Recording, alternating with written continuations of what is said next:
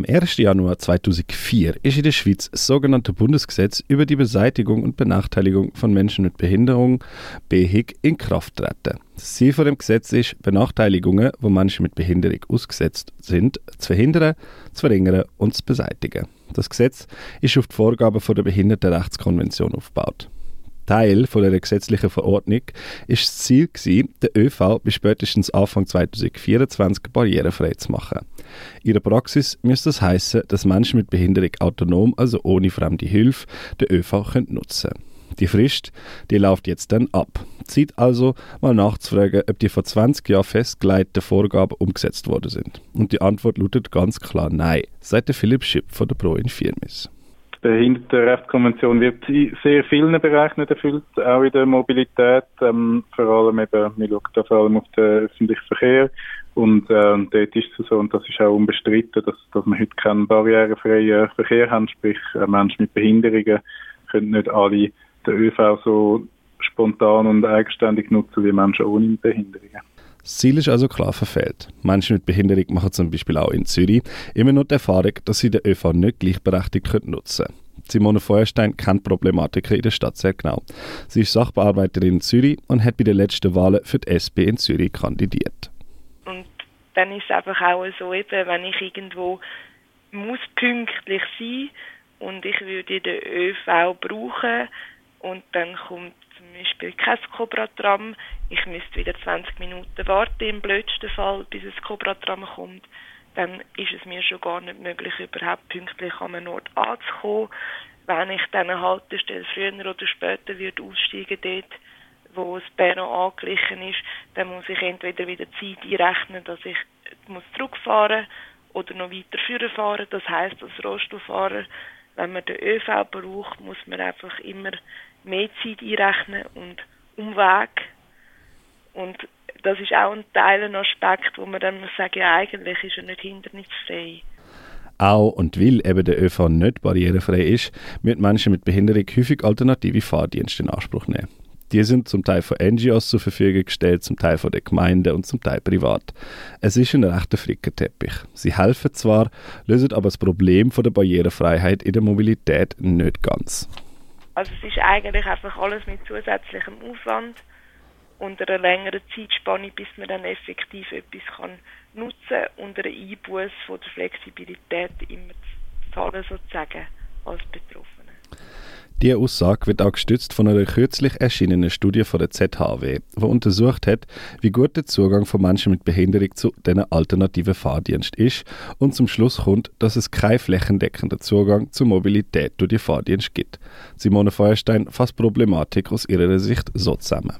Das eine ist sicher das Organisatorische, dass man einfach im Vorfeld, egal was es ist, ob eben sozusagen die Einstiegshilfe, äh, VBZ oder SBB einfach auch äh, zeitlich im Voraus muss organisieren und andererseits führt das dann dazu, dass wenn man die Routen bucht hat, ist man auch nicht flexibel oder weniger schnell und in geringerem Ausmaß flexibel, um sich spontan für etwas anderes entscheiden und seine Pläne vielleicht äh, irgendwie zu überdenken und anders zu organisieren.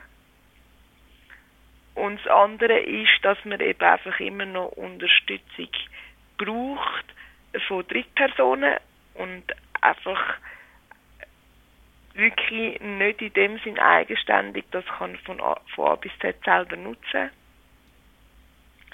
Und nachher eben quasi bei der Finanzierung, auch wenn das verständlich ist, muss man sich einfach immer informieren, das braucht Zeit, man muss oft irgendwelche Anträge ausfüllen, das braucht ebenfalls Zeit dann braucht es auch noch einen Moment, bis das nachher dann beantragt ist.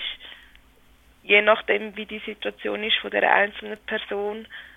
Und das bedeutet halt einfach, äh, dass quasi sich die Zeit, wo man nachher effektiv einen Dienst kann nutzen, sich vielleicht unter Umständen auch tut verzögern, oder? Was also machen? Muss man jetzt verstärkte ÖV ausbauen oder doch eher die alternative Fahrdienst? Beides, meinte Philipp Schipp.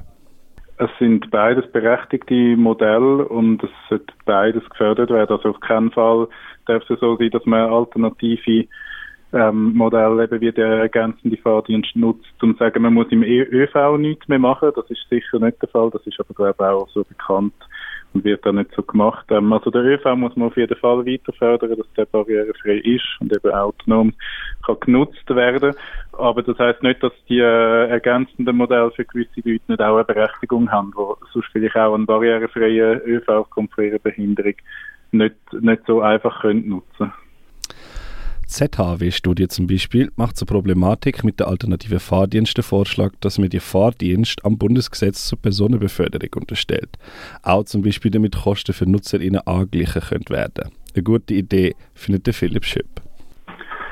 Es wäre auf jeden Fall ein Schritt in die richtige Richtung, oder wenn man sagt, dass die ergänzenden Fahrdienste, die sind dazu da, um den ÖV barrierefreier machen, dann sollten sie auch Teil vom ÖV sein, oder? Und nicht ein separates System, dann über, eben über IV-Bestimmungen und Ähnliches geregelt wird und, und eigentlich Menschen mit Behinderungen dort wieder separiert und eine eigene Regelung schafft. Wenn das ja eigentlich das Ziel ist, äh, den ÖV für alle Menschen zu öffnen, dann ist, sind die Sachen für alle Teil vom ÖV und sollten auch so geregelt und gehandhabt werden.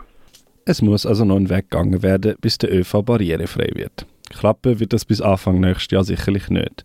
Eine Erkenntnis, die bei Betroffenen wie der Simone Feuerstein einen gewissen Frust hinterlässt. Oder ich habe den Eindruck als Nutzer, oder? Man hat 20 Jahre lang Zeit gehabt, ähm, seit dem Behindertengleichstellungsgesetz den ÖV äh, in dem Sinn hindernisfrei zu gestalten, dass ich mir als Betroffene wünsche, dass wenn man Vorgaben hat und die auch in einer lässigen Zeitspanne von 20 Jahren eigentlich umzusetzen sind, dass ich finde, ich darf als Betroffene mir wünschen, dass, dass das dann wie funktioniert, weil sonst sorgt das einfach dafür, ähm, dass wir Menschen werden, die zweiter Klasse sind und dass man dann eben dazu neigt, ja, dann verschieben wir es wieder, wieder nach hinten und wieder nach hinten und so und das finde ich ähm, ja, als Nutzer persönlich nicht in Ordnung. Dabei geht es auch, zumindest in den Augen von nicht betroffenen Menschen, um kleine Details, wo uns natürlich nicht auffallen, wie wir gar nicht betroffen sind. Betroffene Menschen fallen dir natürlich schon auf, weil die für die bedeutet, dass sie den ÖV nicht können so gut nutzen wie wir.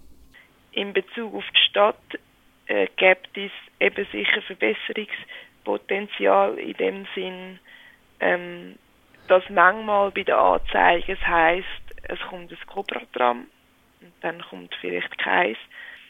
Dann ist der Fahrplan, weil er ziemlich straff gesteckt ist, äh, was verständlich ist, aber eben nicht dafür ausgelegt, dass der Chauffeur eigentlich Zeit hat, um einem helfen einsteigen, dort wo die Trottoirs noch nicht angepasst sind, dass man eigenständig könnte einsteigen könnte.